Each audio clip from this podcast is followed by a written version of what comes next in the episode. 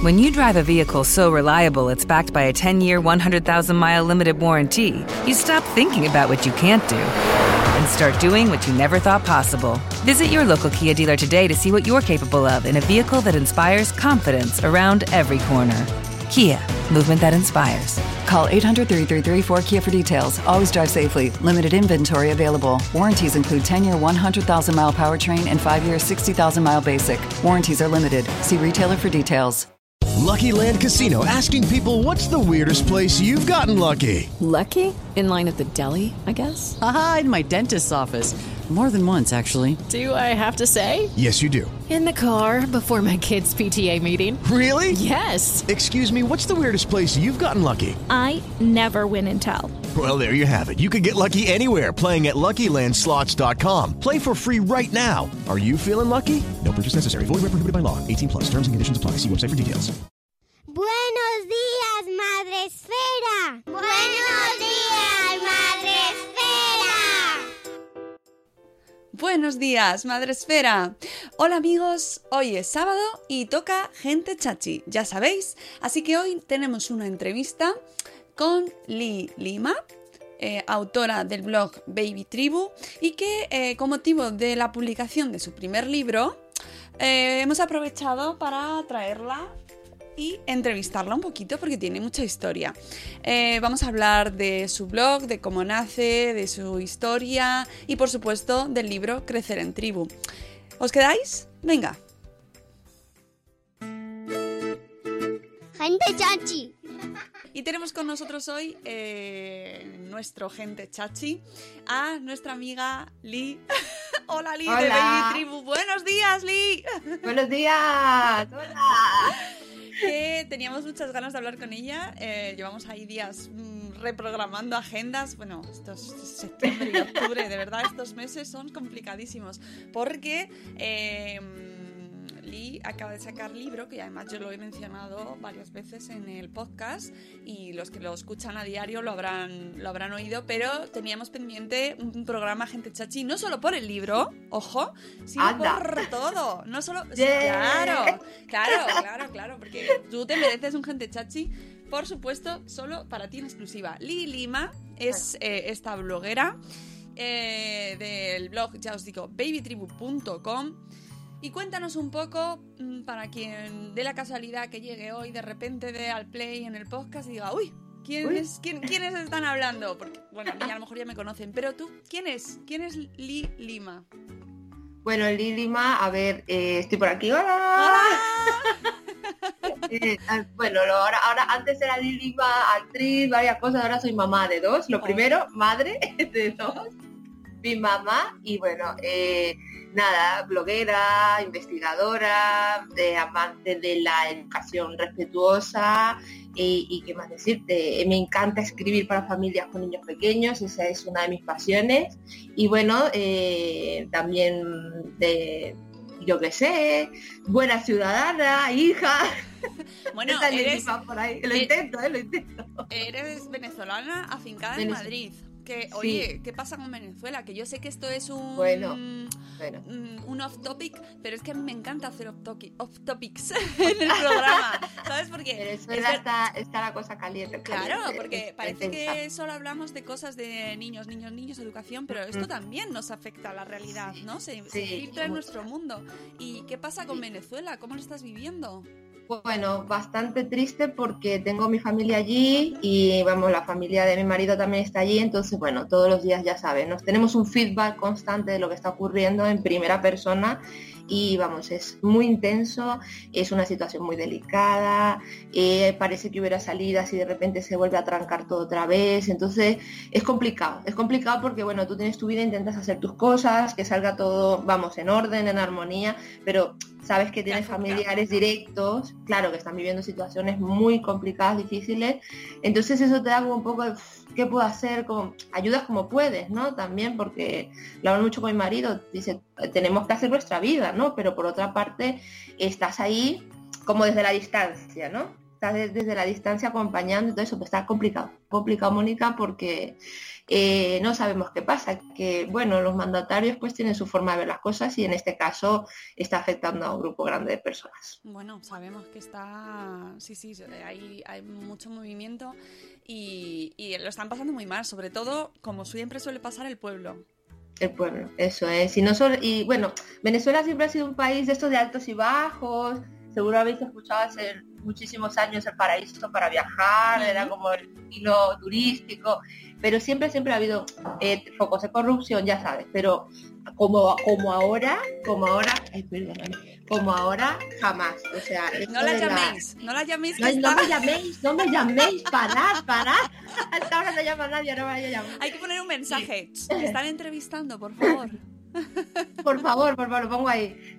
bueno, lo que te comentaba es que, bueno, al final ahora afecta el tema de la comida, ya Claro. el sentido- y eso es que dices, o sea, es un básico de la supervivencia, o sea, ya aquí no es ni lujos, ni robo, ni seguridad, es un tema de consumo, vamos, de, La, para la sanidad, también tengo La entendido sanidad, que no hay acceso a, a medicinas.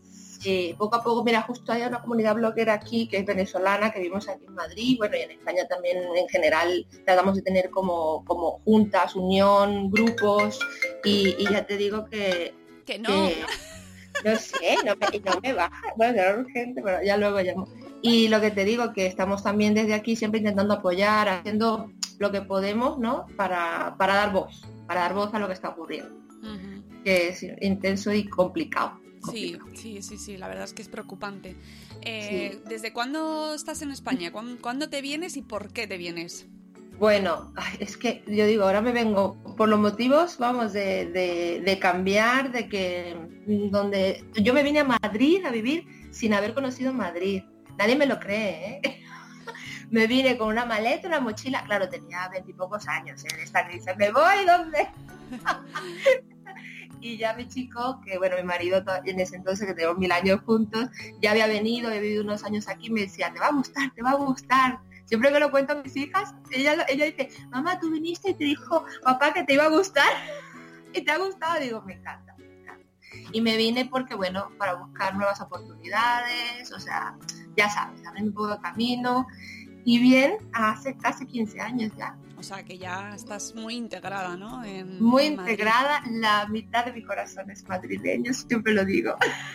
Tengo una gata dentro. no, me encanta. Estoy muy feliz aquí, de verdad que no es cuando se está feliz, llega a un sitio que está bien, no, sino que estoy muy a gusto, me gusta mucho, mucho esta ciudad. Mm, A ver, es una ciudad dura para muchas cosas porque es muy grande y Sí. va todo muy rápido y a veces... Bueno, Yo venía de Caracas, ¿eh? que Ah, digo bueno. que tampoco, En ese caso, el caso es que nada, la aldea, esto. yo venía, vamos, del hardcore. Sí, es verdad, yo cuando veo imágenes de, de ciudades como Caracas o como México DF, ¿no? Que es como, ¡oh, Dios Son mío! ciudades que son la caña, ¿eh? eso te lo digo. Sí, sí, que aquí sí. también, aquí hay mucho movimiento, hay mucho, pero eh, es como que es una intensidad diferente ese tipo de ciudad, eh, lo que es México. Mi hermana vive en México DF, o sea, eh, hay una intensidad y tiene su encanto, obviamente, pero, pero vamos, que venimos y, y fíjate, no es que en Madrid me parezca tranquila, pero en ciertos aspectos es mucho más llevadera que Caracas, bastante, bastante más. Me o sea, alegro mucho. Porque de verdad, yo creo que es de lo peorcito de Madrid, es el ritmo frenético que tenemos y las distancias, bueno, que ya te acostumbras, ¿no? Es una hora para Sí. todo. Bueno, pero las grandes ciudades, digo, que eso, vamos, inevitable. Aunque esté bien organizado, lo que sea, lo que es el ritmo este de que hay un momento que dice, necesito salir corriendo, irme de vacaciones, eso pasa, eso pasa. O sea, que te vienes hace 15 años, te estableces aquí en Madrid y, y te quedas, te quedas a Me vivir. quedo y, y empiezo a buscar, o sea, yo era ingeniera informática, había salido de estudiar ingeniería informática y empiezo a buscar y me meto el mundo del teatro. Y hago teatro, estudio, vamos, arte dramático y vamos, ahí me quedé un mundo de este, tú sabes, cultural, allí como que, que quieres absorber cultura, dar cultura, pues estuve siete años así, haciendo obras de teatro, escribiendo, todo esto antes del mundo blog, ¿eh? Todo esto antes del mundo blog. ¿Y cuándo llegas al mundo blog? Pues al mundo blog llego porque, bueno, con mi primera maternidad, obviamente, pero yo venía del teatro y de repente hasta que, me quedé embarazada y digo, claro, ahora este ritmo frenético, teatrero, de ensayar hasta la una de la mañana, no lo puedo tener porque tengo una bebé de seis meses. Pero yo digo, no quiero abandonar esto porque, claro, yo desde por detrás conocía el teatro, vamos, en su esencia. Y digo, quiero llevar a la peque a ver cosas pero todo el mundo me decía, pero estás loca, si tienes seis meses, es una bebé. Digo, no, que hay obras de teatro para bebés, que hay espectáculos para bebés, que yo lo sé y voy a hacerme mi lista, digo, porque lo sé y voy poco a poco. Y surge la, la agenda de Baby Tribu. Ajá. Ahí o sea, que lo primero, lo primero que surge es la agenda. Lo primero que surge es la agenda, que es como, vamos, una lista propia mía de voy a ver qué hago este fin de semana con mi bebé, pero muy orientada al tema de la cultura, porque yo venía de ahí y con esa también esa ganas, ¿no? De, de compartir con mi peque, pues lo que fuera, pero para adaptar a su edad, porque yo digo, había muchos temas infantiles, pero obviamente una bebé de 6, 8 meses no la podía llevar a una obra que era orientada a 6 años, no tenía nada que ver, no se iba a enterar. Uh -huh. Y hago mi lista de, de, bueno, de sitios, espacios, grupos, y me la empiezan mis amigas, oye, esa lista tuya que haces este fin de semana, yo también quiero llevar a mi peque, o eh, de las mismas edades, ¿no? Y digo, uy, aquí como que hay, interés, hay, creo que hay gente que le puede interesar esta, esta información. Voy a, voy a, hacer un blog a ver qué pasa. Y entonces empiezas a escribir eh, entradas relacionadas con, sí, con, con, la, con los eventos a los que has ido o en general empiezo primero con los que había ido, un poco que también digo, bueno, abro la agenda y el blog, ¿no? Un blog también para comentar pues esto, inquietudes, pero todo al principio era solo relacionado con tema cultural infantil. Y bueno, nada, eh, ya se empieza a nutrir, ya hay gente que se empieza a enterar que yo tengo estas publicaciones y, obras que yo no conocía, me empiezan a llegar, oye, también estamos haciendo una obra de teatro para bebés aquí, oye, que hay un espectáculo de cuentacuentos, oye, ¿qué tal? Que hay una librería esto que se empieza a crecer, a crecer y, y de, sin casi sin darme cuenta, pues había una información que tú dices, oye, esto si tienes un, un peque de menos de un año, pues venía bastante bien, claro, para no el típico ludoteca o le llevo al parque de bolas, que no estaba mal, pero si querías hacer algo diferente, pues podía buscarlo allí. Y era, y era, propio para la edad, que eso era lo mucho que me decían. Claro, ¿no? ¿y eso eh, cuándo fue? ¿Hace cuántos años? Pues hace cinco años que cumple el blog que cumple el blog esta semana, cinco años. ¿eh? Eh, ah, bueno, o sea, como, no, como esto no sale justo cuando lo grabamos, eh, pues a principios de octubre cumple cinco años el blog. Claro, claro, pero es que octubre es todo el mes aniversario. Ah, o sea, que Ay, tú bueno, eres como... como cinco años celebras haces... en un mes, ¿eh? Bueno, no, celebrar un día. O sea, como el corte inglés, un mes entero o un año. Llegamos a diciembre también, ¿eh? aniversario. Cinco años, aniversario, todo el año. Todo el año. Pero no es mala idea, no me chinche que luego las ideas. Me lo dijo Mónica en enero. Estoy de aniversario. Pero, ¿y, ¿y, qué bien queda eso? ¿Y qué bien está celebrar mucho? Sí. Lo bueno. Para celebrar, si fuera para llorar lo deja, pero si para celebrar lo que dure, lo que pueda, lo que aguante que sí. el cuerpo. Celebra todo, celebra que hoy te has levantado, yo qué sé, mmm, que, que, te has encontrado una arruga menos. Celébralo, celebra la vida, claro. celebra claro el aniversario sí, un año sí. entero. Que hay problemas muy gordos y para algo que hay que celebrar, que sí, que sí, que yo lo digo. Mi marido dice, tú estás de fiesta. Digo, yo estoy de fiesta. Cuando diga, ya no puedo más, el aniversario ha bajado, pero por ahora. Uh, es verdad que además Lee, los que eh, la conocemos, sabemos que es una persona que desprende alegría. Pues es así, es verdad. Es, es muy alegre, es una persona muy alegre, siempre está sonriendo y eso da mucho gustito. Ay, gracias. claro, hace falta eso más en el mundo porque se, se, se transmite, ya. se contagia y da, da buen rollo. ¿no? Bueno, nos situamos. Empiezas el blog hace cinco años y entonces ves que empieza a crecer cada vez más la demanda de información por mm, que hay Eso. más gente que te pide y te pide y entonces y que, ¿cómo dices? Uy, aquí aquí tengo que sentarme yo y empezar a dedicarle más horas o va siendo, va, me imagino que irá siendo gradual. Claro, claro. Al principio es en esta de que escribo cuando puedo, para los fines de semana, ya sabes. Y luego poco a poco, cuando ves que la cosa empieza como a tener interés, la gente te empieza a preguntar, los sitios quieren que publique los espacios, dice, bueno, empiezo a dedicar esto. Y cuando salga por las tardes del trabajo, me dedico a ello. Y así empieza a, ser, a ganar tiempo, a ganar tiempo, a ganar tiempo, al punto de que hoy en día yo soy autónoma y me vivo en mi trabajo, vamos. O sea, que son 7, 8 horas al día. O sea, vamos a ir por partes. Ahora, después de cinco años de abrir el blog, tu trabajo full time es tu blog. Bueno, mitad, mitad mi blog y mitad de trabajo que tengo con mi marido, que es la es que es Cutuba, que bueno, es una empresa de muebles artesanales infantiles y, y ahí voy, mitad y mitad. Mitad. Pero sí. Pero, Y- pero, y- pero Baby Tribu es mi trabajo. y lo monetizas y ganas Sí. dinero con tu blog. Sí, sí, hay meses buenos, hay meses malos, eso como todo. Pero sí, sí, cada vez más, por ejemplo, septiembre es un, mes muy bueno de mucho trabajo, porque obviamente como yo trabajo con tema de cultura también importante, pues todos los espacios abren programación, todos los sitios quieren dar a conocer pues lo que es la agenda, eh, lo que empieza a ser este curso, entonces sí, sí. Este, mes, este, lo que es todo este trimestre es mucho trabajo de porque la cultura se nutre mucho ya ves que empieza cuando empieza el calor pues baja. Entonces, bueno, ya buscas otro, otras fuentes en el mismo blog, por eso también como que tiene que tener varias patas, ¿no? Para que ir compensando. Y el verano, pues ya es el verano, que ya, El verano hay que cerrar. el verano que es el verano. Pero oye, una cosa, que descansar. una cosa muy importante, eh, porque el otro día lo hablábamos en el podcast diario de la especialización del blog. Tú tienes un blog, eh, ¿cómo lo definirías? Eh, ¿Generalista o especializado? Especializado. Yo creo que especializado, sí. Sobre todo por, el, por la edad, por la edad a la que va dirigido el contenido. Porque, fíjate, nosotros vamos eh, para familias, escribiendo para familias que tienen peques de 0 a 5 años. Entonces yo, por ejemplo, ni siquiera es tema infantil, porque yo, por ejemplo, lo que es ya niños más mayores no entro.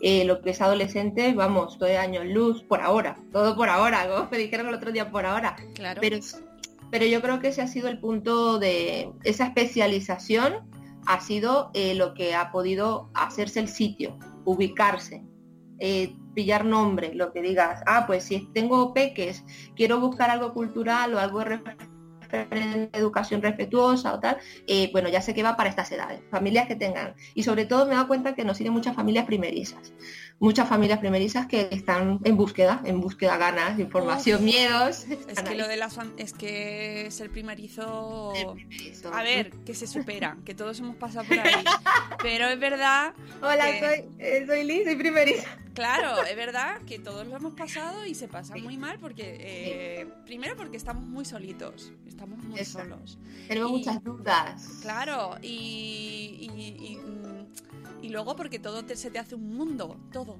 todo estás Sí. cansado duermes menos Sí, ¿sabes? Hay entonces muchos miedos también, hay mucho miedo de no hacer las cosas mal, que dices, ¿esto cómo será realmente? O sea, no, no te dejas, no te escuchas a veces, ni te escuchas de esto. Claro, tenemos poca confianza en nosotros mismos, con lo cual es normal que las familias primerizas devoremos eh, eh, toda la información a nuestro a nuestro haber, ¿sabes? Y que tiremos de la tribu, que como bien se llama tu blog, se llama Baby Tribu, ¿no? Baby Tribu, ahí está. La importancia de la tribu, qué importante es. Sí, eh, y hacer red, uff, bueno, todo esto, que esa que te da una palmadita en la espalda a veces que dices, sí, estoy como tú, y estamos todos en el mismo barco y tranquilo, que no pasa nada, vamos, vamos a por ello. Sí, sí, y, y la importancia del ocio familiar, por ejemplo, que ahora se le da cada vez más importancia, de hecho, porque eh, sí. ha habido un despertar ¿no? de, de las familias como que Bueno, ojo, se pueden hacer otras cosas. Claro, pero yo recuerdo cuando teníamos la agenda el primer año que eran, es que bueno, como tú con lo que es la cantidad de blogs, eran 20, 10, 10, 10 eh, lugares para ir o, o obras que visitar. Nosotros ahora, y eso que como tenemos un, espacio y tiempo, que hay que decir ya no podemos meter más información, podemos ofertar propuestas, eh, no sé, 60 propuestas en una semana que hayan en Madrid, te estoy diciendo, en Madrid, para peques de 0 a 5 años. O sea, te estoy diciendo que ha sido un crecimiento, una espuma que... Y eso a mí me gusta mucho porque hay mucho para escoger, la gente se ha especializado mucho, están haciendo muchas cosas de porque la competencia es buena, la competencia sana es buena. Entonces dices, mira, eh, esto ha cambiado. Esto ha cambiado de, de tres compañías de teatro que hacían cosas especializadas para bebé, para que mucha gente se ha abierto y que los espacios hayan tenido eh, un horario y una programación específica para bebés. Ha pasado, ¿eh? Ha pasado en muchísimos teatros, en muchísimos. Claro, sí, hay cada vez más demanda, pero Claro. y no y no ves un exceso, no hay saturación. Hay saturación, pero mira, imagínate ahora cuántas familias hay con bebés, por ejemplo, en Madrid Comunidad. Yo creo que hay oferta y para todos, o sea, que, que incluso podría haber más. Eh, yo creo que es bueno tener donde escoger. yo creo que es bueno tener donde escoger, porque si no dices, bueno, siempre voy a este sitio y si voy a tal, eh, a otra zona que no es mi barrio, pues también visitas, conoces, paseas, o sea, y tienes ese foco ahí de, de, poder probar, yo creo que yo creo que sí es positivo. ¿eh? Lo que pasa es que solo lo tenéis en Madrid, la agenda. Solo es, de, sí, solo nosotros, es para Madrid. Sí, porque intentamos abrir y nos volvimos un poco locos, pues ¿Por imagínate. Porque con 60 planes en Madrid, dijimos, y, y, mira que nos lo piden, lo piden muchísimo. Me imagino, ¿no? Porque será, ¿y aquí por qué no? Aquí tal, o te envían información. Algunas, sí, al, publicamos un par de tres entradas al mes de otras ciudades, pero Madrid es el foco principal. Ahí está, ahí donde tenemos, porque por ahora, también porque lo podemos probar. Eh, Claro. Digo, en el sentido que a mí me llaman y dicen, mira, vamos a hacer esta obra, te pasas, incluso a veces nos piden opinión y todo, ¿qué tal? ¿Lo veis? O sea, comentarnos, porque ya sabemos que cinco años viendo obras de teatro, pues vamos, que estamos muy nutridos. Pero claro, porque luego, no- luego nos van a decir, ¿no? Oye, que Madrid no es el centro del mundo. Ya, ya, ya. Bueno, en este caso, yo lo que digo muchas veces es porque yo también eh, respeto muchísimo a la gente que, que tiene sus guías de ocio infantil, que son, vamos, que son competencias y son amigas, ¿eh? muchas. Y, los, y los remito. Pues puedes ir a este blog. Pues este blog es especializado. ¿En qué ciudad estás? A veces lo digo, ¿en qué ciudad estás? Pues estoy en Galicia. Pues mira, te vas a Igopeque, que es una maravilla. claro. De verdad. Entonces digo, o sea, esta gente se ha especializado también en su ciudad y se van abriendo. Muy Entonces, bien. ¿qué más que mandarles a que vayan a un sitio que yo, yo sé que es de calidad? Pues mira, bien. dice, yo no tengo aquí, pero sé quién tiene y te puede ayudar. Es así. No, y además me parece una estrategia inteligente. Si tú estás aquí, es lo que conoces, en vez de ampliar y, y quizás no estar tan al tanto, ¿no? no se sabe. Ah, bueno, bueno, claro. Eh. A lo mejor si, si tienes embajadoras, pues lo mismo. Ahí, ahí, ¿eh? ahí. Sí, ya, ya. Bueno, pues estaremos encantados de que lo hagas porque será mm, ganarán todas las ciudades donde se puedan hacer esas guías porque al final ganan los padres que están allí. Lo que sí que me gustaría saber es si tienes algún espacio en la agenda para eh, día libre, no hacer nada. Ah, pues sí, pues sí.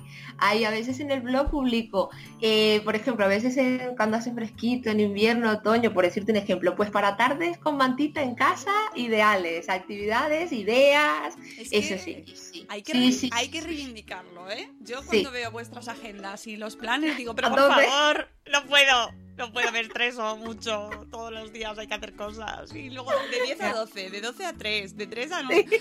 No. Si quieres salir desde las 9 de la mañana y volver a las 6 de la tarde, lo tienes hecho. Claro. No, es un poco para, digamos, cada uno tiene su, su entorno, su modelo de familia, entonces dice, bueno, para que pueden salir en la mañana hacen esto, pero por la tarde, desde luego, hay mucho parque, mucha naturaleza, yo siempre lo digo, siempre que se pueda, un paseíto, uh, eso es, no, es súper enriquecedor, de verdad, verdad. La- el cerebro se te, se te relaja, o sea, Sí, que eso, sí. una cosa no quita la otra. No queremos síndrome de familias estresadas por actividades familiares. Ya, por las tardes y por el fin de semana, ¿eh? porque también las tardes hay que cuidarlas, hay que cuidar relajarse, hay que cuidar que hay peques que tienen agendas como de ministros y eso no puede ser. Claro, y que el Eso no tiempo, el tiempo mm, gastado en no hacer nada también es muy bueno. Yo lo reivindico. sí. Bueno, de hecho en el blog tengo mucho como mucho foco puesto también en el juego libre ¿eh? Y todos los beneficios, todo lo que se puede hacer, porque esto dejarles tranquilos, que jueguen, que hagan su y, y que te digan, es que me aburro, eso es maravilloso, Ah, estás aburrido, venga, ya vas a Es empezar a que lloro, lloro, lloro al escuchar eso. Te Porque aburres, qué bueno. de verdad tenemos que reivindicar el derecho a, a tener espacios de nuestra vida en blanco, ¿no? Vacíos para no hacer nada. Sí. ¿Sabes? Y, y recuperar el es- ese momento de se están aburriendo. Déjales. Déjale, sí, sí, sí, ya verás que se nos va a ocurrir algo. ¿Sabes? Hay que Que- estar al lado a ver si es algo bueno. es que a veces da la sensación que hemos pasado de no hacer nada, ninguna actividad de ocio familiar más allá de ir a comer con los abuelos, ¿no? Quizás. Sí. o alguna vez ir al cine, o alguna vez ir al circo, que yo creo que eran como las actividades familiares de nuestras generaciones. Era como, uy, me han llevado al cine. Ya Ya. tienes para contarlo todo el mes. Sí, sí, sí, era como, "Uah", y pues eso, las, las reuniones familiares o sa- dar un paseíto, tal. Bueno, ahora como que parece que se ha ido a la tendencia contraria, que es la agenda de los niños, ¿no? Llena. Es que ahí Y- hay que tener y- y cuidado. claro, Sí, hay que tener cuidado, buscar un equilibrio. Saber dónde mirar, si te apetece salir, a, vamos, a buscar una obra de teatro tal, y también saber descansar, eso desde luego. Y también saber decir, este fin de semana no quiero hacer nada. Es que yo, yo lo digo, yo lo hago. Incluso a veces nos dicen, pues te invitamos para que conozcas una obra este fin de, nos diga, y yo digo, es que este fin de, mira, o incluso mi marido, este fin de... Déjame, ¿no? Tu marido, oye, ¿tu marido cómo lo lleva todo esto? Claro. O sea, tú imagínate que no le gusta salir de casa. y hay gente que me dice, para este fin de nada, ¿no? Así como con miedo. o tenemos algo, vale, pasa a ver, pasa a ver. Claro que además tu, tu marido es, o sea, tú encima, un blog especializado en ocio familiar y casado con una bloguera. Ya. Que es otra especie humana, ¿no? Las blogueras. Podrías hacer un programa de. De maridos de. De maridos de bloguera.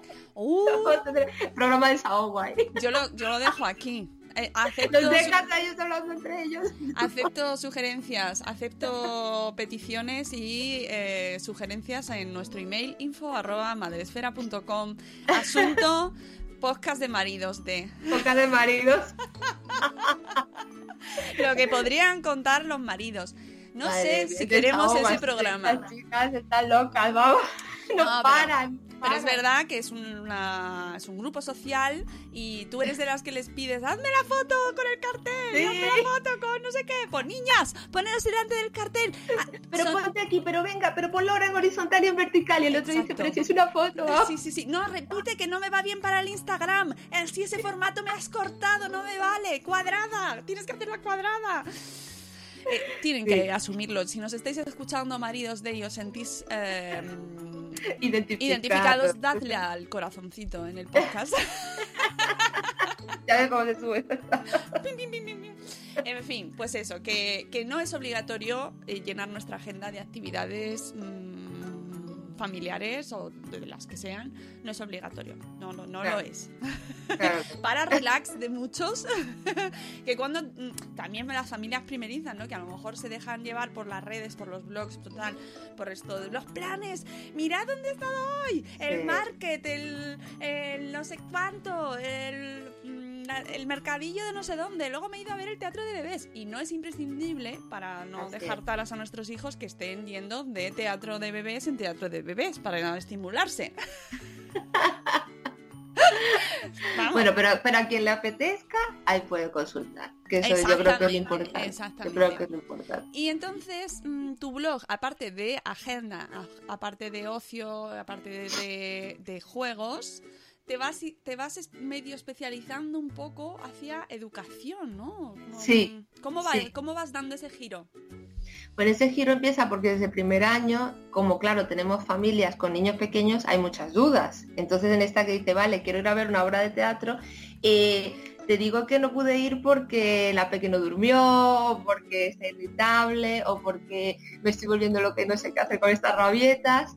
Surgen también esa, esa empatía, ¿no? De, que somos comunidad con peques con edades pequeñas de que nos tienen un poco a veces a la incertidumbre de qué hacemos, o sea, esto cómo lo, cómo lo resuelvo. Y dijimos, bueno, en ese vamos a abrir un espacio adicional a lo que es el blog y la agenda y abrimos la escuela, que la escuela era como para dar respuesta un poquillo a las inquietudes generales que nos venían llegando, consultas, y yo decía, claro, pero yo no puedo estar en el papel de un psicólogo, un educador, ¿sabes? O sea, de una claro. nutricionista, de tal. Entonces, claro, me rodeo de gente colaboradoras que digo, vamos a impartir unos cursos que no sean unos máster esto, son cursos sencillos, informativos, accesibles y que la gente pueda volver del trabajo, leerlo tranquilamente, ya sea en su cama en la noche o tal, que no te vuelvan loco, pero que te den trucos claves para resolver X situación. Y así surge la escuela de Vitribu. Claro, ya todas estas aunque me rodeo de colaboradoras especializadas, a mí me, me- me entra y, y el picor y digo, yo también quiero, porque Claro. yo también quiero aprender, o sea, me, me gusta mucho este mundo, sobre todo la parte de la educación. Mi padre y mi madre daban clases en la universidad, o sea, que lo tengo allí como ese gen de educativo ahí latente, ¿no? Entonces digo, eh, me está gustando mucho también en casa yo conocer más a fondo cómo puedo eh, lo que es acompañar a mis hijas a nivel de, tener una, una educación alternativa. Más que una crianza alternativa, es como acompañarlas de- desde un punto de vista, eh, ¿cómo decirte? No fuera de lo tradicional, sino yo quería siempre poner el foco en lo que era el pensamiento del niño. Me daba muchísima incertidumbre. ¿Cómo lo ven ellos? O sea, porque esto lo veo yo desde mi mirada adulta, pero yo sé que aquí hay un, bueno, hay un mundo de distancia a cómo lo viven. Y ahí me empiezo a formar. Ahí es cuando me empiezo a formar porque me dais inquietud de, de quiero su mirada, quiero conocer un poquillo más cómo lo miran, cómo lo ven, cómo lo sienten. Y bueno, para eso pues tendré que estudiar. ¿Y qué estudias? ¿Qué se estudia para eso? Bueno, empiezas a ver poco a poco, vas investigando obviamente. Yo empecé a ver pedagogías alternativas, hice seminarios, buscando, buscando temas Montessori, eh, y me fui quedando con lo que me gustaba, lo que no me gustaba, pues acaba a pasar, o no que no me gustaba, sino que para mi modelo de familia no, no se ajustaba, ¿no? Eso es súper importante, Sí, lo de que para tu modelo de familia, porque cada modelo de familia es distinta y, cada, y, no es. se puede aplicar todo para todo el mundo igual. así es, así Me es. encanta Es que digas cosa- porque estoy muy de acuerdo con eso. Eso sobre todo en, el en esto de las pedagogías alternativas, que ya lo hemos hablado antes de la entrevista, eh, genera en sí mismo el tema pedagogías alternativas, un poco Sí. de... ¿Mm? ¿Mm? ¿Por qué alternativa? Sí, sí, hay mucha gente que dice esto es, incluso hay gente que dice esto es como una secta, o sea, digo que hay gente que lo ve como muy aislado, ¿no? Sí, sí. Y, y yo creo que lo que, vamos, en mi caso lo que vino bien fue irme formando en aquellas inquietudes que yo, que yo venía, lo que no me servía para mi modelo de familia, dejarlo pasar, ya está, esto a mí no me vale, y lo que sí me vale, quedarme con ello, nutrirme, ir tirando por ahí, investigando más, ya sea que, bueno, esto, esto sí me vale, esto me gustó mucho, esto se ajusta a lo que yo vivo, y por ahí ir probando, ir probando, ir probando, ir probando, hasta que digo, pues esto me está gustando, y me voy a hacer un, posgrado. Mi marido dice, tú como no tienes tiempo, ¿no? Libre para todo. pues sí, yo el año que viene me hago un posgrado y ya está. Ahora vas a ser universitaria. Otra vez, que si venga, vamos a por todas y ya está. De nuevo. Oye, ¿y ¿qué posgrado te has hecho? Pues mira, eh, fue muy bonito porque la Rey Juan Carlos la tiene la universidad. Universidad Rey Juan Carlos, sí tiene tiene como hay un poco que tienen puesto en lo que es como ellos lo llaman observatorio de educación o algo así y, y se han abierto mucho a todos estos temas a, no a las pedagogías modernas sino a esta investigación que te digo como que pone el foco en la infancia no en la preocupación por la infancia. Y ellos creo no sé si son los únicos ahora mismo que tenían una especialización que se llama educación activa y acompañamiento respetuoso en la infancia que bueno duró un año y, vamos que, que traen ay es maravilloso porque traen a gente muy especialista en determinados temas y son ponencias son ponencias tú, como todo posgrado es tu trabajo y tal pero pero que te vas nutriendo de entre comillas los mejores de cada uno de los campos no entonces eh, vas escuchando hay cosas lo que te digo hay cosas que te gustan más o menos pero gente que tiene Mónica 10 o 15 años de investigación en lo que hace es que merecerá ya solo ya solo por eso merece la pena escucharle. Escucharle lo que te va a contar no lo que te va a decir y, y- y eso eso ha sido el posgrado maravilloso me ha Ah, gustado muchísimo muchísimo Lo he leído en tu presentación, en el Sí. libro, en tu libro de Crecer en Tribu, eh, este que te has formado con este posgrado y me has dejado loca porque yo no sabía que existía ese posgrado. Sí, y está orientado a edu- tanto a educadores como a padres y madres, ¿eh? O sea, que digo que no creáis que solo para educadores o profesionales que trabajan específicamente con el campo de la infancia, también para padres y madres con estas inquietudes. Y es muy bonito, ya van creo que por la quinta edición, o sea, te digo, ya llevan años. ¿Y es, Sí, sí, es sí. presencial o online? Sí, es presencial, es presencial. Muy, sí. muy interesante, me, me parece Sí. interesantísimo. Oye, revisemos los programas de posgrados de las universidades españolas, Sí, porque luego te encuentras estas sorpresas. que te queda, oh, perdón, Sí, sí, yo sí, cinco o sea, años además. No, no, es que me, me he quedado loca con este, con este posgrado y me parece súper interesante y, y- Lo lleva la, la Violeta, es la como que como que el, el sitio que dijo vamos a hacer esto y ya la universidad respaldó. Pero, pero sí. Pues Pues eso, eh, esto aparece en el libro y, y vamos a, a tratar el tema del libro porque me parece mm, que además, ya que nos has contado esta formación, todo este conocimiento que has ido recopilando durante este tiempo, aparte de tu conocimiento, de, de todo lo que nos has ido contando en el blog, de, la- de esas experiencias con la escuela, me imagino también, de la- Sí. los cursos online que has dado, y lo plasmas en un libro que se llama Crecer en tribu, aprendizaje y juego en edades tempranas. Así es. A ver, ¿este libro para quién es? Bueno, este libro es para familias con niños pequeños. Que déjame decir que como siempre hago reseñas de libros, digo que es muy gordo, que son muy gordos. No, este no es muy gordo, este es algo. Ojo que, que- que sea muy gordo no es una cosa mala, ¿eh? A mí me encanta. No el lo libro digo porque gordo, lo puedes pero- llevar a todos los sitios, no se te cae el hombro. No, No, pero ¿qué te pasa? Es que llevo en el libro, en el bolso un libro enorme. no A mí de siempre, me- esto de los, los- ver los libros ahí, cuanto más grueso, ¿sabes? Sí. Oh, Dios mío, que te pone ahí. Me gusta Impone, impone también, ¿eh? Pero bueno. Pero es verdad que para las madres, así de repente, Ahí está. ese ahí tamaño. está, uh, es. entonces, libro eh, de tamaño asequible, muy asequible. ¿Y para quién? ¿Para quién? Bueno, para familias con peques y que estén deseosas de encontrar recursos, consejos, eh, vamos, situa- eh, como que salidas o puntos de vista a situaciones que se les van a pres- presentar frecuentemente, seguro, ¿eh? seguro. Entonces ahí tienen una mirada, claro, todo desde la experiencia con mis hijas, ¿no? Que yo lo cuento desde, desde mi yo, pero con esta formación alrededor y os digo, y, y yo creo que muy cercano, muy cercano, que eso también es un poco que, que dice, "Ah, a mí también me pasó esto.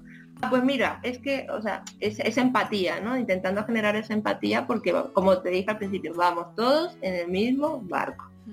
No, Entonces, sí, eh, ya la escucháis así, ese tono, no es nada... eh, no, no es un tono...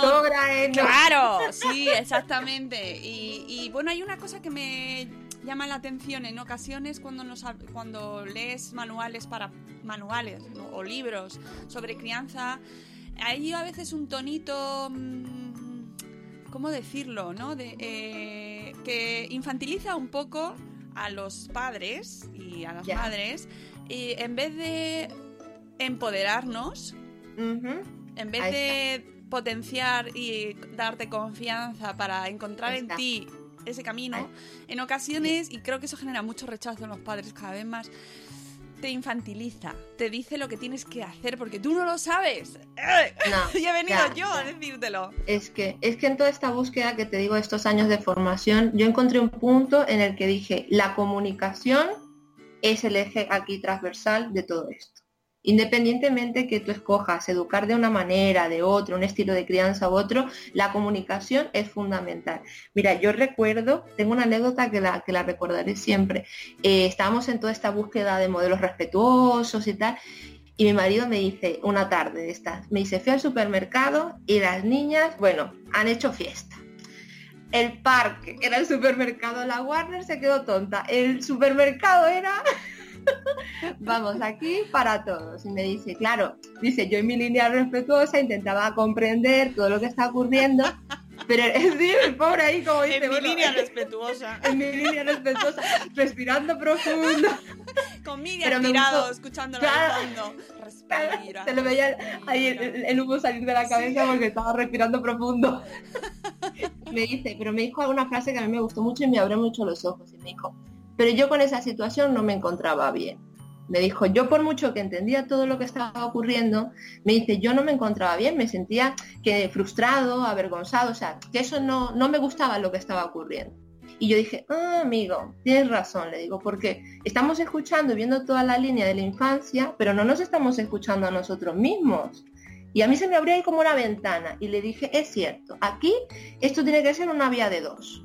Tenemos que escuchar a los peques, comprenderlos, pero también nosotros, o sea, porque que si no, nos volvemos locos. Y a partir de ahí empecé a investigar en temas de comunicación con la infancia.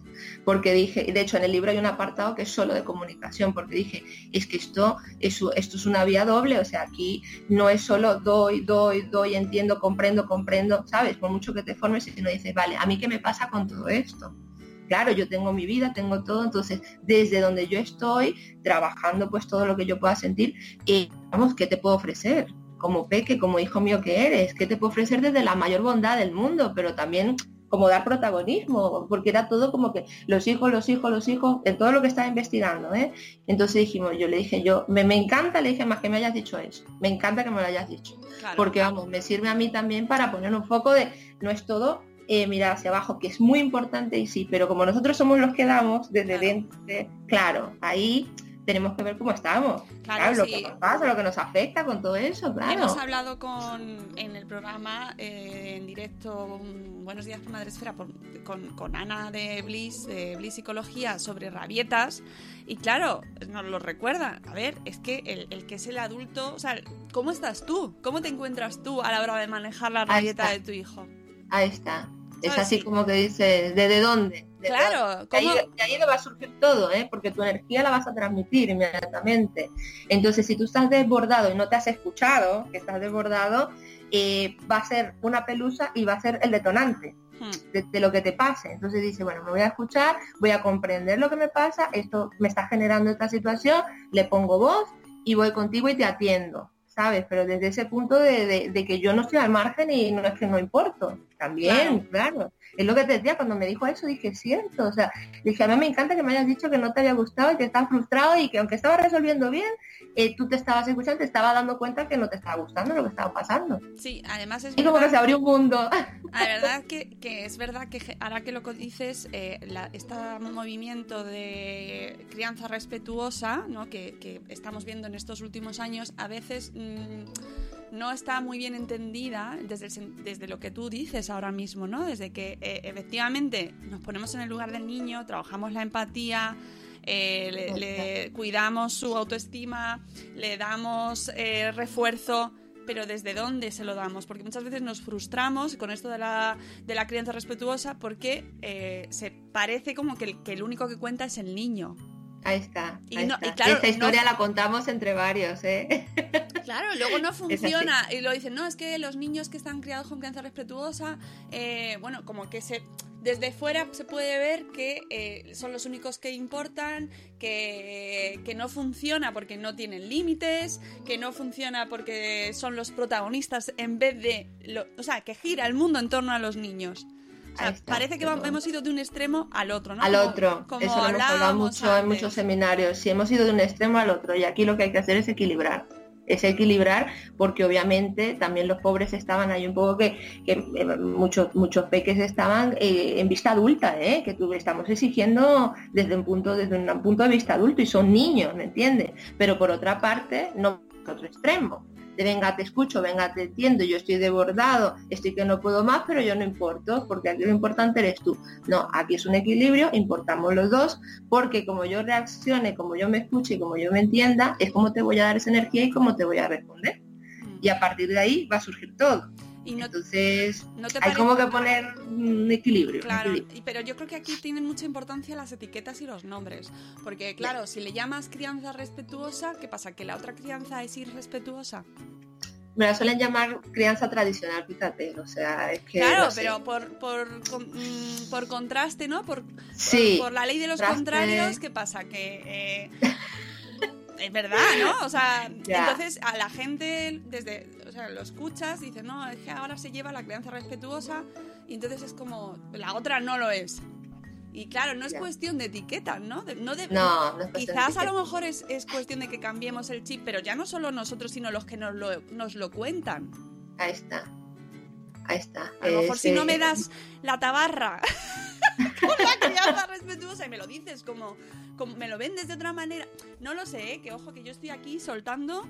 eh, No, pero es verdad que a veces el término o el apego, cuando te dicen, Ya. no, es que es crianza con Ya, ya apego. ¿qué pasa? Que si no haces estos pasos, no le estás dando apego a tu hijo. Entonces que es se como genera un de debate.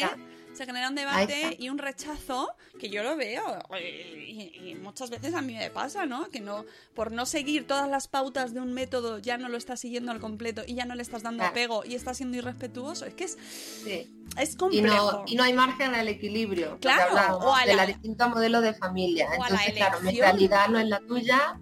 O a la Ahí no elección, a quedarte con lo que te gusta de cada cosa. Claro, claro. O sea, Está. ¿por, por qué tiene que ser método crianza respetuosa frente a la otra? ¿Por qué no hay diferentes soluciones y diferentes alternativas? Y, y que nos den información, que nos cuenten cosas y que nos quedemos con lo que, con lo que más nos guste, que en realidad es lo que muchas veces hacemos, pero que se le insistimos en darle esos nombres. ¿Tú qué crianza eliges? Tú Ya. eres de. Yo soy de las buenas o de las malas. Ya, Eh, ya eres de está. las. Claro, pero que nos es como que te sientes más, más tranquilo en Sí, esa categoría, ¿no? Que está, hay mucha etiqueta, hay mucha etiqueta y yo creo que tampoco es blanco o negro porque es lo que te digo, es un es que es que cada casa es un mundo, cada con cada logística familiar es un mundo y no todo el mundo se puede permitir, por mucho que le guste algo, seguir del pie a la letra y la de darse latigazos, no lo pude hacer, no fui capaz, no, eso es que no tiene ningún sentido, es que no tiene ningún sentido. Hay que hacer lo que te digo, yo en mi caso, yo, yo en el libro lo propongo, buscar un equilibrio entre, obviamente, por, ejemplo, el libro está orientado a, poner el foco en el niño, pero sin olvidar, desde luego, porque por eso tiene un capítulo, todo el tema de la comunicación y lo que nos está pasando a nosotros con todo eso. Es que, vamos, o sea, yo, yo lo digo, somos parte y protagonista de esa historia. Y así lo tenemos que ver. Claro, esto que llegue el mensaje. que- Porque parece que si no haces colecho, baby le winning, porteas Ya. eh, y, y- y tienes Montessori, te solo compras juegos de madera, eh, vas todos los fines de semana al teatro de signos de bebés y, y comes ecológico, ya no estás Pues dentro no de esa nada. tendencia. Pues no, amigos. A- afortunadamente eh, vivimos un mundo en el que podemos, tenemos opciones y, que hace- no hay necesidad de, de categorizarse de esa manera. A mí es que esto es una cosa que, que me, me llama mucha atención y que creo que separa más que otra cosa, ¿no? Que genera como, ay, mira. Y, y de hecho, pues eso, que mm, no, no todos los que adoptan ciertas pautas de la crianza respetuosa mm, van yo qué sé, que son hippies, por ejemplo, ¿no? Que es como, Claro, no, es claro. que son los hippies estos que están educando a los niños a subirse por los árboles y viven en cabañas de madera.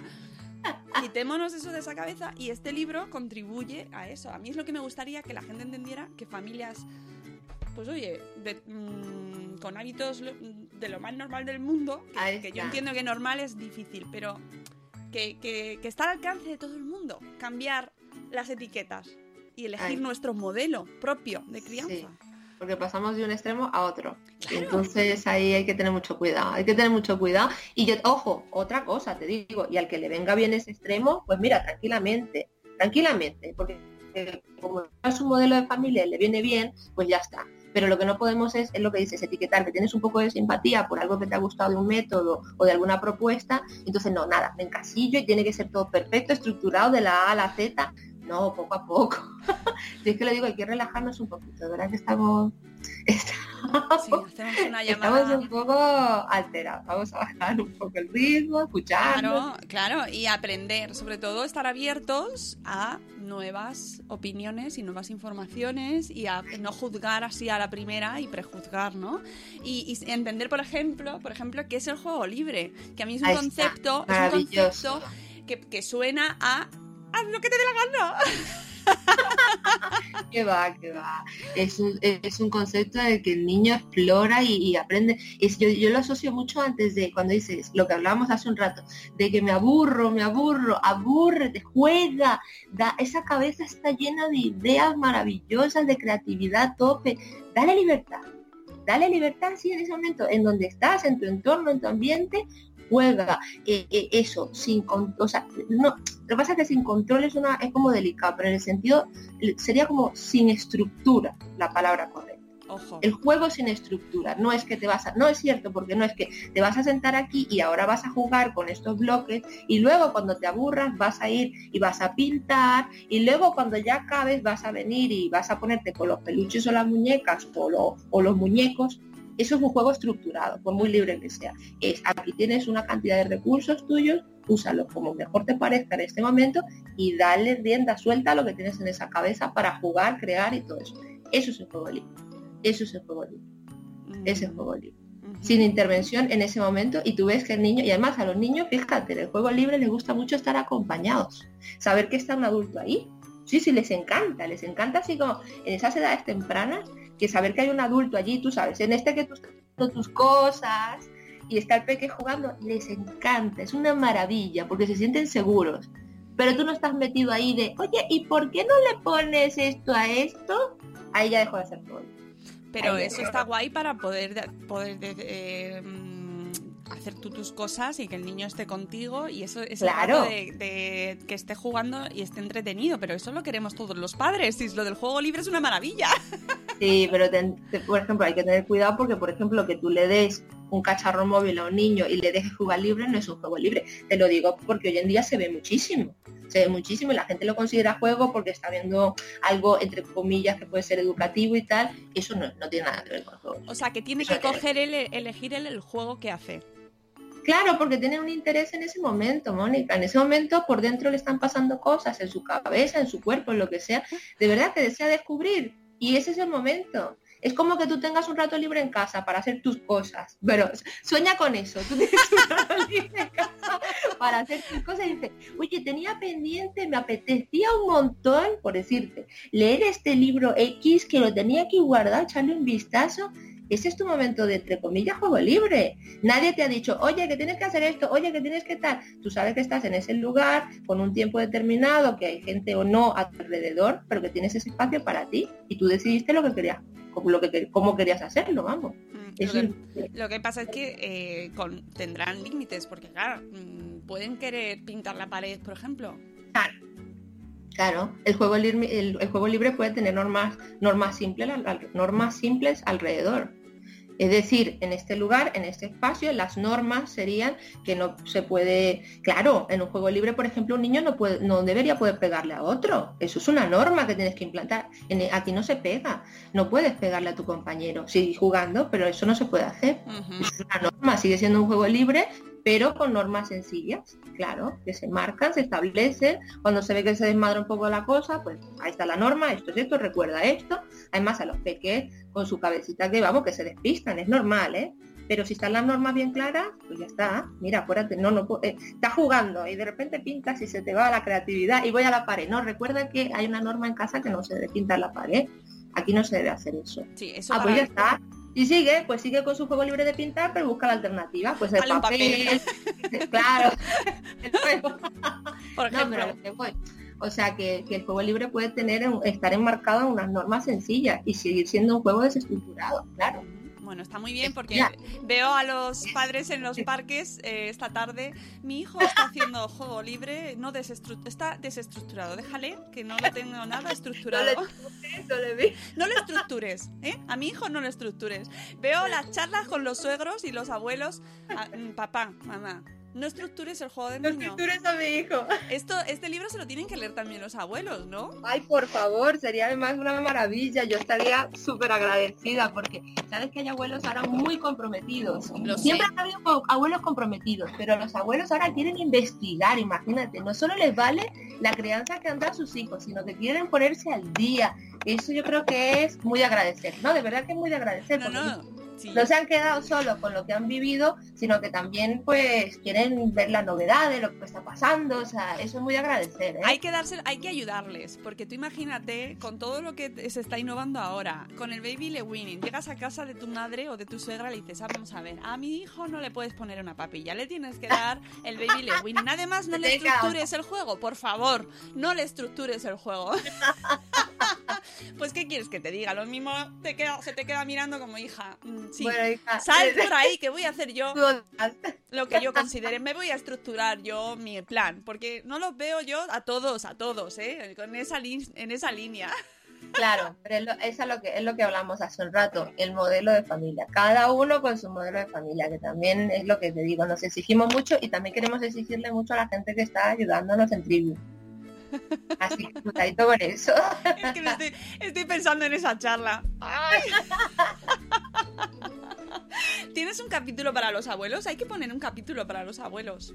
Pues no tengo el pero bueno, el capítulo de comunicación también les puede venir bastante bien y tener, hay una parte que es solo de juegos, que está por edades. O sea que bueno, como guía de recursos, que la tenés como la segunda parte que tiene el libro, que, que es la segunda mitad, pues mira, pues yo creo que a los abuelos, a los tíos, A toda la gente. maravilla. Yo creo que habría que hacer un, eso, un capítulo para la comunicación, no ya con nosotros mismos, sino con la gente que no comparte nuestro estilo de crianza. Ahí está. ahí ¿Cómo? está. Porque a lo mejor también te tengo que decir, Lynn, que si le sueltas a, a alguien de primeras, mi hijo no tiene juego estructurado, perdóname. A lo mejor se te queda Te va a decir, mirando.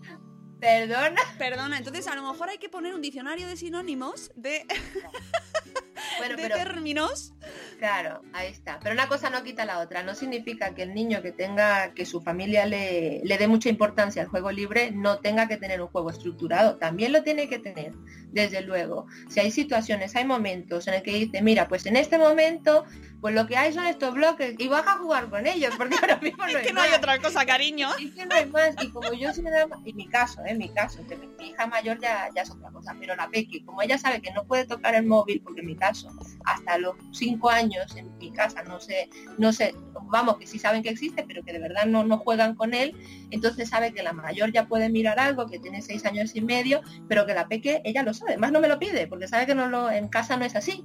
Entonces digo, bueno, pues en tu caso, ahora mismo lo que hay son estos bloques y este lápiz y este papel. Tú misma. Tolerancia a la Estoy estructurando el frustración. juego y no pasa nada. Tolerancia no le va a a la pasar nada de eso, tranquilamente, vamos.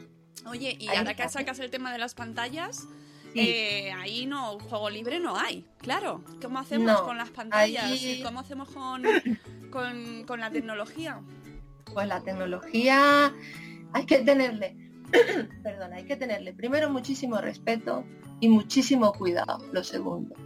Eh, yo lo que he visto, lo que puedo investigar, lo que he estudiado, está prácticamente, entre comillas, fuera de lugar a lo que es darle a un peque eh, a modo de entretenimiento un móvil a un peque menor de 4 o 5 años. Así te lo digo. Cuando me dicen 5 años, yo en mi caso lo que he visto, lo que he investigado, sí, a modo de entretenimiento. No te digo yo, Mónica, porque aquí ya, a mí no me gustan los radicales, los no te digo radicalismos. yo, no, No, te no te digo yo que vas a mostrar una foto. No, cuidado.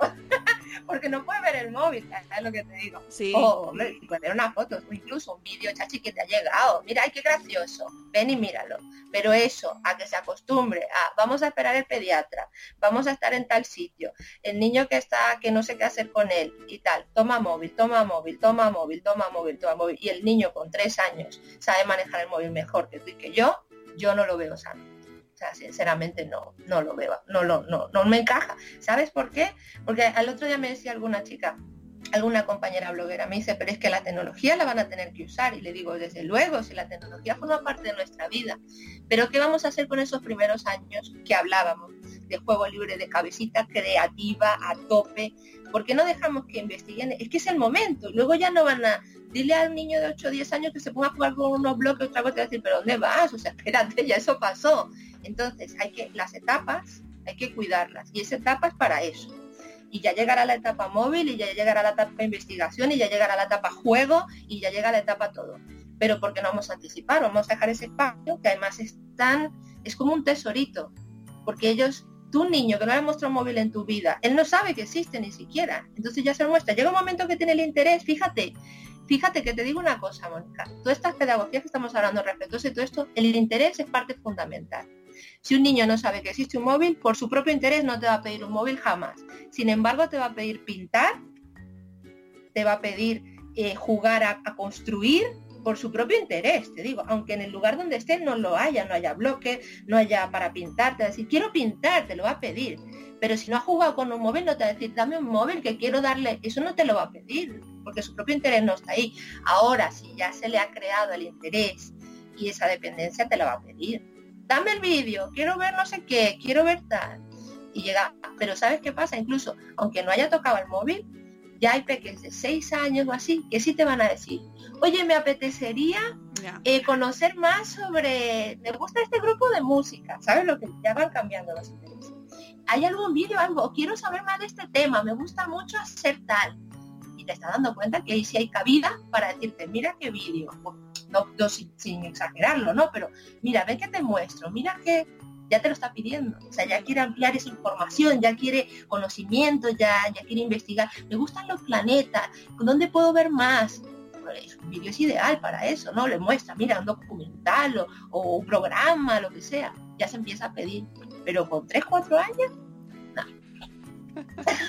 Lo que pasa es que también es difícil eh, abstraernos del resto del... O sea, primero que nosotros mismos estamos con el móvil todo el día en mano. eso sí. Y aunque a él no lo haya usado, te ve a ti. Claro, claro. A mí Y me ven luego- todo el día con el móvil en la mano. Claro. mm, A mí me ve con el móvil. Pero ¿qué pasa? Como yo tengo esas normas sencillas en casa, el APP de 4 no me lo pide. Es que no me lo, es que no me lo ha pedido creo que nunca. Porque sabe que su hermana sí y ella es que tiene otros intereses. Yo le digo, pero ya le doy alternativas, pero haz esto, haz esto otro, haz esto otro. E incluso que llevo siempre, además del móvil en el bolso, pues un papel y un boli. Siempre, siempre, no puede faltar el bolso. Que hay que esperar en el pediatra, que te aburre, pues toma tu papel y tu boli. Hala. Juego libre. Toma tu juego estructurado. Ahí lo tienes. Te voy a estructurar el juego. Venga, hala. Me ha encantado lo del juego estructurado. Vamos, me ha dejado loca. No, no, si, si esto. eh, lo cierto es que nos, nos hace falta reflexionar mucho sobre, sobre esto de las pantallas, los niños y cómo los usan, sobre todo en estas primeras edades, ¿no? que son tan importantes. Ojo, que yo no desprestigio ni desestimo lo que otra persona ha podido investigar. Te lo digo porque yo siempre considero que no tengo la verdad. Pero en mi modelo de familia, lo que yo he mirado e investigado, pues a mí me sirve eso. Pues nada, sí. Además, bueno, para quien diga, bueno, ¿y qué hacemos si no le damos el móvil? Pues en el libro tienen un montón de recursos, ¿no? Ahí está, ahí está. Y ninguno con pantalla. Ninguno con pantallas. Y, te va- y seguro que habrá gente que diga, pues en pantalla hay juegos que son muy interesantes y además ahora pueden aprender a programar y ya pueden hacer un montón de Sí, cosas. sí, exactamente, y es que los hay. Y es que los peques además son una esponja y seguramente hacen un montón de cosas. Pero es lo que te digo, yo creo que hay que darle espacio. Es que yo lo veo de verdad como un tesorito a ese pequeño espacio de, de tan edades tan tempranas que hay que, hay que dejar que exploren todo eso. Cuando ya más adelante va a venir un niño más mayor a ensuciarse las manos y tal, y con alegría, y venir y decirte, es que tengo la cara sucia, no me importa, me he comido chocolate y estoy hasta arriba, no me importa, tengo las manos de tierra hasta arriba, eso ya no va a pasar. Eso ya más adelante va a haber vergüenza, va a haber frustración, entonces hay que darle cabida a eso ahora, en el momento en el que es, que surja, que se queme esa etapa, y luego que entre el móvil y todo lo que más. Mm, me gusta un montón. Además, eh, tienen un montón de, de- de consejos. Mira, mira, eh, justo pillo ahora, las extraescolares no son jugar. Ahí está, ahí está, ahí Sentimos deciros que las extraescolares no son juego. No son jugar. Bueno, son, son un recurso también que existe Sí. en muchas ocasiones para cuadrar agendas, ¿eh? Tengo que decírtelo. Esto se lo No, y si sabemos hay un todos. interés también, y si hay un interés de por medio que pues a tu peque le gusta, tiene un interés bailar, el fútbol o lo que sea, es un, es un momento para, para que ese interés se nutra. Pero eso no es jugar. Que no nos engañemos de que el peque estuvo jugando en el fútbol o estuvo haciendo ballet y estuvo jugando. Sí jugó, porque a lo mejor hay una metodología de juego. Pero que tuvo un juego libre y hizo lo que le dio la gana, no. Estaba estructurado. Estaba estructurado. Qué bien. Por, mira, yo saco de esta entrevista hoy que he aprendido lo que es el juego estructurado y Me alegro. yo soy muy simple, tengo voy concepto a concepto. Entonces, por lo menos, mira, me quedo con Bueno, algo. mira, pero bueno, es que, bueno, y, y no es poco, ¿eh? Hay gente que investiga sobre el juego libre estructurado años. Ya tú hayas tenido una dosis de... Uf, Por no te han quedado claros los conceptos. voy a llamar a mi suegra para contárselo ahora. que le va a encantar. No, pero es verdad que, que todos estos conceptos a veces chocan con la realidad. O sea, con la vida de corre, corre, que vamos súper rápido, que tenemos días eh, atropellados, que muchas veces te viene alguien y te dice, no, es que mi hijo está con un juego libre, juego estructurado, y se te quedan mirando como con cara de, mira, ¿qué me estás contando? ¿No? ¿Qué Y a veces diciendo? hay que establecer puentes de eh, diálogo. Uy, lo del pu- puente de diálogo, ¿cómo queda? que en, en realidad no están tan alejadas las posturas. Es muy probable. Y ya si le dices, quiero establecer un puente de diálogo contigo para explicarte lo que es el juego libre el juego estructurado, te decir, eh, hablamos otro día. Sí, lo mismo te dice, ¿de qué sindicato eres? ¿Qué me quieres vender? ¿Qué me quieres vender? No voy a firmar eso. No voy a creer. Sí que a veces hay términos que, que- que- que no están dentro de nuestra vida cotidiana, ¿no? Y que, que tenemos que hacer también un esfuerzo, pues por, mm, no sé si cambiarlos o buscar sinónimos o introducirlos de una manera más amigable, ¿no? En, en el- en la rutina. Ahí está. Pero, pero oye, es un comienzo saber lo que es el juego libre y el juego estructurado. y nada, que, que yo os recomiendo a todos mm, que os leáis el libro de Lee, eh, que os lo compréis, que lo tienes en la web. Sí, sí, lo tengo en la web. Está, lo vendemos en la en babytribu.com y en la web de la editorial, que es cuatro hojas editorial, pues ahí en cualquiera de los dos sitios lo podéis comprar. Y bueno, a ver si pronto está saliendo la versión Kindle ya, la, digital, sí, porque lo ha pedido mucha gente también de fuera de España. Entonces, claro, a algunos se les puede enviar el libro, otros más complicado. Y bueno, poco a poco. Entonces está la alternativa también, poco pronto lo publicaré, que, está disponible ya, pero bueno, en principio ahora mismo le estamos dando protagonista al bebé que acaba de salir, que es el, libro, claro, y, y, vamos con mucho, con mucho ánimo, mucha alegría y bueno, y con mucho apoyo, como es este, que se agradece un montón, de verdad, se agradece porque de repente, aunque tengas una comunidad y tal, te encuentras solo en el mundo, ay, ahora escribo un libro también, y ahora cómo hago, o sea, que también que la gente sepa que está, que ese recurso está, que si lo quiere, lo, necesita o le sirve, o quiere hacer un regalito chachi o tal, lo tiene ahí.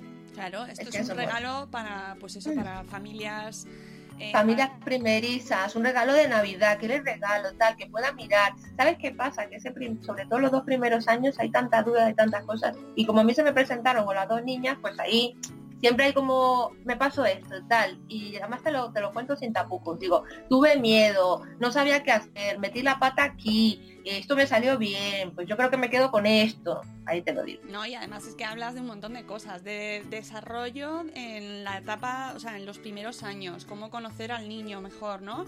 Porque los niños gritan, por ejemplo, vaya temazo, sí. Porque los niños tienen necesidad de moverse ¡ah! y de saltar. Eso es, es, muy, muy interesante. Claro, ¿no? La, empatía, que es una palabra que hay que conocer mucho. El baby le winning, también nos hablas de baby le winning, madre mía. Esto ahí, capítulo para abuelos. Sí, muy interesante. El cepillado y la higiene dental infantil, eh, pues eh, la autonomía, cómo fomentar la autonomía, Lee, la autonomía la autonomía. Eso, eso, sí que es importante. es un temazo, la autonomía. Sí, ayudarles a, desarrollarse por sí mismos y a hacer todas las tareas que puedan cada vez que las sepan hacer ellos. Ahí está, facilitarles el entorno, el ambiente, para que ellos puedan, pero sin mayor cosa, porque hay gente que dice, no, ahora me va a venir con que tengo que comprar 20 cosas para facilitarle la autonomía y yo te digo, o sea, lo primero relajarnos, confiar en el niño, que hay veces que pensamos que los niños, te lo digo, aunque suene mal, hay veces que pensamos que los niños son idiotas y no controlan sus propios, de verdad. Es como dice alguien, pero ¿cómo le vas a dar un cuchillo a un niño? Pues no le des un cuchillo de sierra, pero en algún momento tendrá que empezar a cortar, aunque sea un plátano, ¿sabes? Darle un cuchillo que no le vaya a cortar y déjale que pruebe. Pocos niños van a venir y se van a clavar el cuchillo en la mano es que hay mucha gente que piensa eso. no, de verdad. Sí, cuando se lo. No, a ver, por eso le vas a dar una herramienta que no sea. Vamos, que no le pueda causar un daño. Pero cuando lo haga y le duela un poco a decir, uy, esto no lo debo hacer, esto no va bien.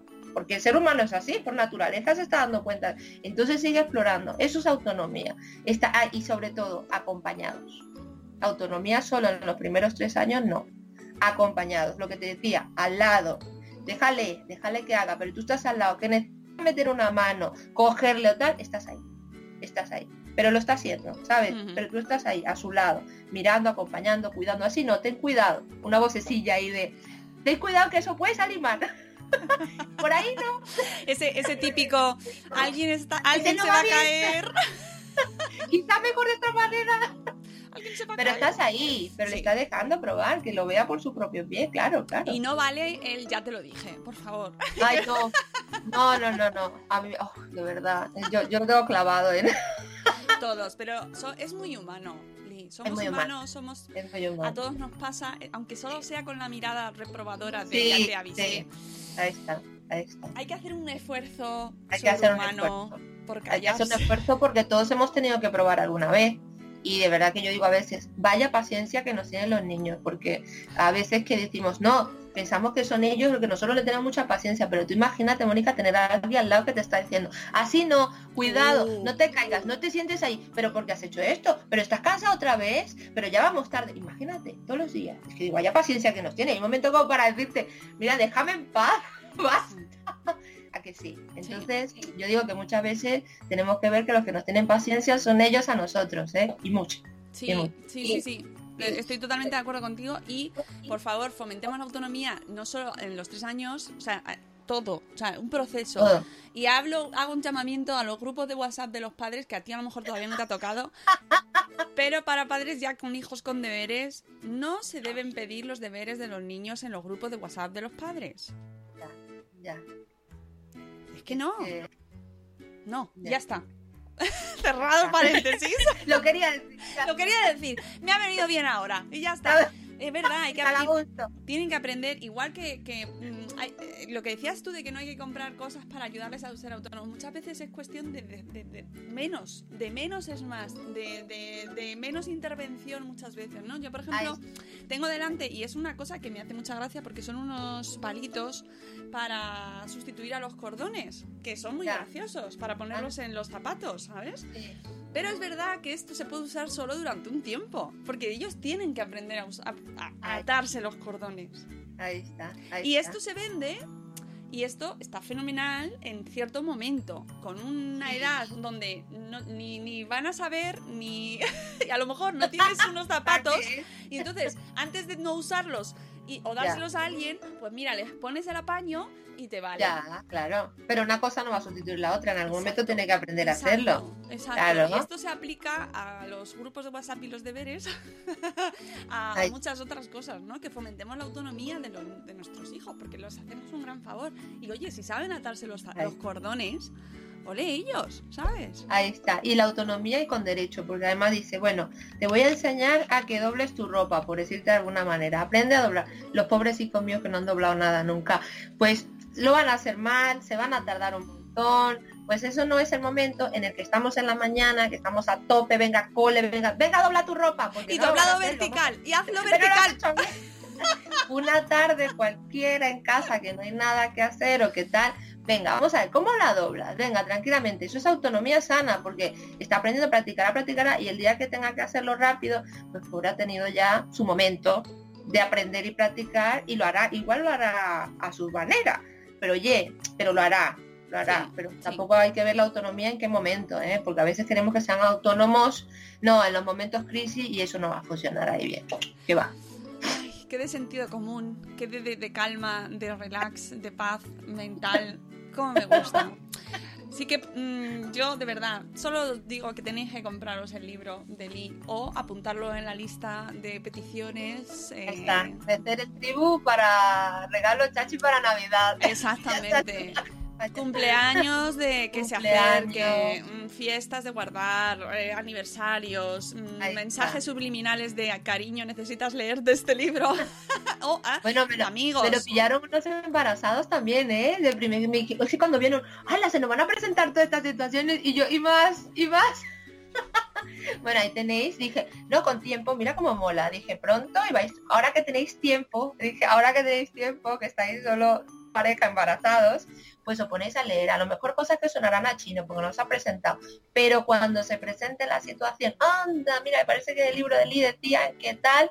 Voy, yo miro, que es así, mira, aprovechar que luego vais a tener a Lee ahí en la cabeza. Aprovechad. Y eso, id comprando el libro, lo tenéis en su eh, blog, Baby Tribu, y babytribu.com, y luego va a salir la versión eh, libro electrónico para que podáis también leerlo en otros sitios, que no os pueda llevar, llegar el libro físico. Y nada, Lee, que yo creo que con esto hemos dado un buen repaso así a... Bueno, hemos hablado aquí, se ha hablado temas y temazos, ¿eh? Hemos soltado, nadie podrá decir que aquí no se dicen cosas, aquí se habla mucho. No, hemos tocado muchos temas que a mí me parecen muy interesantes y que, y que van mucho, más allá de, de un libro en concreto, ¿no? Sino de, de cómo entendemos la educación, de cómo entendemos la crianza y de que al final no, está, no somos tan diferentes. O sea, que, que no, que no por no adoptar una etiqueta no te puede interesar ciertas cosas, ¿no? Y que Vamos hay- a tener todos los mismos conflictos, se va a presentar las situaciones. Una cosa como se resuelve, pero bueno. ya te digo. Lo dicho, que si tenéis algún compromiso, queréis hacer algún favor a alguien, eh, ayuda- ayudarle en, una, en, en un proceso que, está, que le ves ahí enganchado, o porque te apetece, porque además leer es maravilloso. Leer es una de las mejores cosas de la vida, leer, la lectura. Pues nada, el libro de Lee en su, en su web, que además, esto no lo hemos hablado antes porque no lo he metido yo ahí la, esto, la etiqueta, pero Lee es premio al mejor blog de ocio en familia del 2016 de los premios Madre Esfera. O sea, que eso, mm, por favor, bien grande que lo tiene aquí puesto en su blog. Eh, eso es un aval y es señal de que eh, está haciendo un gran trabajo. Yo desde aquí te felicito, te doy la enhorabuena, ya te lo he dicho, pero te lo digo de nuevo, porque a mí me hace mucha mm, ilusión ver la evolución de los blogs, cómo vais creciendo. De verdad, os veo nacer prácticamente. es verdad, amor de madre. Pues sí, sí, sí, sí, veo cómo, cómo vais, eh, eh, pues salís, eh, vais evolucionando, os vais especializando o no, os vais profesionalizando o no, eh, vais tomando caminos y cómo van creciendo los proyectos y se van convirtiendo en cosas tan tan serias y tan bonitas, ¿no? Y, y en tu caso, Sí. pues eso, con tu, con tu web, con tu tienda, con tu libro, cómo lo vas englobando todo con un mismo concepto y cómo le- cómo darle entidad a un proyecto, cómo darle personalidad propia y que, y que se te conozca como, pues eso, Baby Tribu, ya, ya te viene una, una imagen a la cabeza, ¿no? Y eso es lo bueno y a lo que, lo que me gusta ver cómo se va consiguiendo con los blogs que conozco, ¿no? De, de tanto tiempo ya. Así Ya que, son eh, años, ¿eh? ¿verdad? Ojo, y mucho trabajo, porque esto no Sí. se hace eh, un día Nah. para otro así, ay, mm, me voy a hacer un blog y voy a ganar ¿Qué el va? premio y voy a escribir un libro. No, Es muchísimo son trabajo. es horas y horas. Ahí yo lo veo, lo que te dije. Bueno, hay gente que, eh, vamos, publica también temas de agenda y tal, y yo sé, digo, amiga mía, sé que tenéis un trabajo por detrás grande. Entonces No. yo eso lo respeto muchísimo, muchísimo. Y que todos los éxitos y todos los, mm, los logros llevan detrás muchísimas horas, muchísimas horas de trabajo, de trabajo muy estructurado también. También, También. Ahora los correos, ahora tal. Muy estructurado, muy organizado, con momentos en los que no sabes si va a salir adelante o no. Ay, eh, de- de- Cosas que salen adelante y otras que no, y otras que dices, bueno, esto que ha pasado, maravilla, qué bien. Sí, sí, Claro, pero que eh, hay mucho trabajo detrás, que la gente que se, que se plantee, eh, quiero hacer, quiero ser como Lee, quiero tener un blog y sacar un libro. Bueno, pues mm, guay, lo podéis hacer, está al, al- al alcance de todo el mundo, pero trabajando, currando sí. Y claro. echando muchas horas porque es un Echando trabajo. horas, echando horas. Esa es la frase. Echando horas y cariño y amor, igual que les echamos también a nuestras familias. Ahí está. pues eso, mucho amor, mucho, mucho de nuestro, de nosotros mismos que no se dejan ahí. Así que yo os animo a todos a que, a que lo hagáis, porque luego tiene una recompensa todos los emails que recibe Lee, todo el cariño que recibe, toda la gente a la que ayuda y que, Ay. que se siente eh, ayudada por ella, ¿no? Aunque incluso indirectamente, ¿no? Leyéndolo dices, "Jo, qué bien me ha venido esto. Sí. Hay mucha gente que me lo dice, no, que hace dos años me ayudaste. Y yo, "Ah, no lo sabía, haberme lo dicho, me verás que era una alegría. Que es, Te lo dice. es una claro, de las que eso es lo que cosas- tiene la pantalla también, Claro, ¿eh? Que luego hay cosas que no te cosas enteras, claro. más bonitas del blogging es la gente que te lee, que a lo mejor no te lo cuentan en ese momento, pero que Ahí está. te, te ha verdad. leído. Y, y de repente tus palabras, tu trabajo, tus horas, a lo mejor tu desvelo, tu que has pensado que no servía de nada, ¡ah! ha ayudado a alguien. Ha ayudado a alguien. Y ya, por, y ya solo por eso merece la pena. No, que es así. Exactamente, exactamente. Exacto. Así que nada, cerramos con este mensaje de amor hacia el blogging hacia el mundo 2.0, que es verdad que es maravilloso. A mí me parece de lo mejor de- del mundo y tiene cosas maravillosas como por ejemplo Baby Tribu.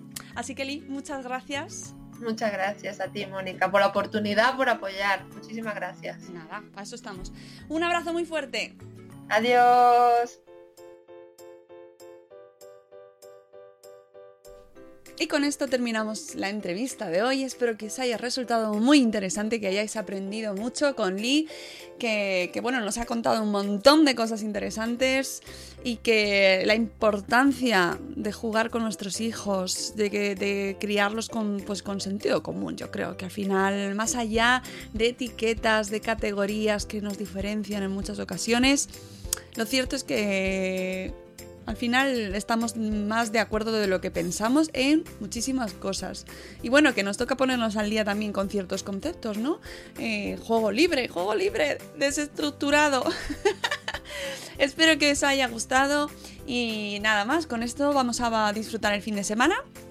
Ya sabéis, Eh, la semana que viene volvemos, pero el lunes no vamos a estar.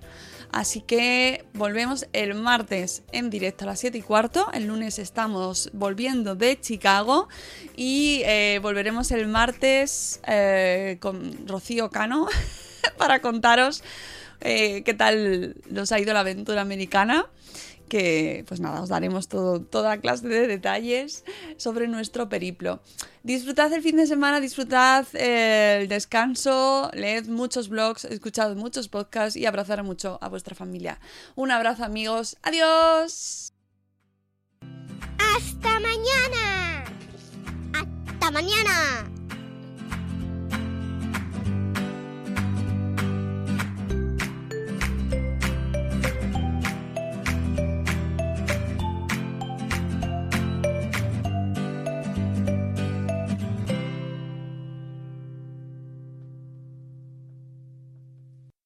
With the Lucky Land slots, you can get lucky just about anywhere. This is your captain speaking. Uh, we've got clear runway and the weather's fine, but we're just going to circle up here a while and uh, get lucky. No, no, nothing like that. It's just these cash prizes add up quick. So I suggest you sit back, keep your tray table upright, and start getting lucky. Play for free at LuckyLandSlots.com. Are you feeling lucky? No purchase necessary. Void where prohibited by law. 18 plus terms and conditions apply. See website for details.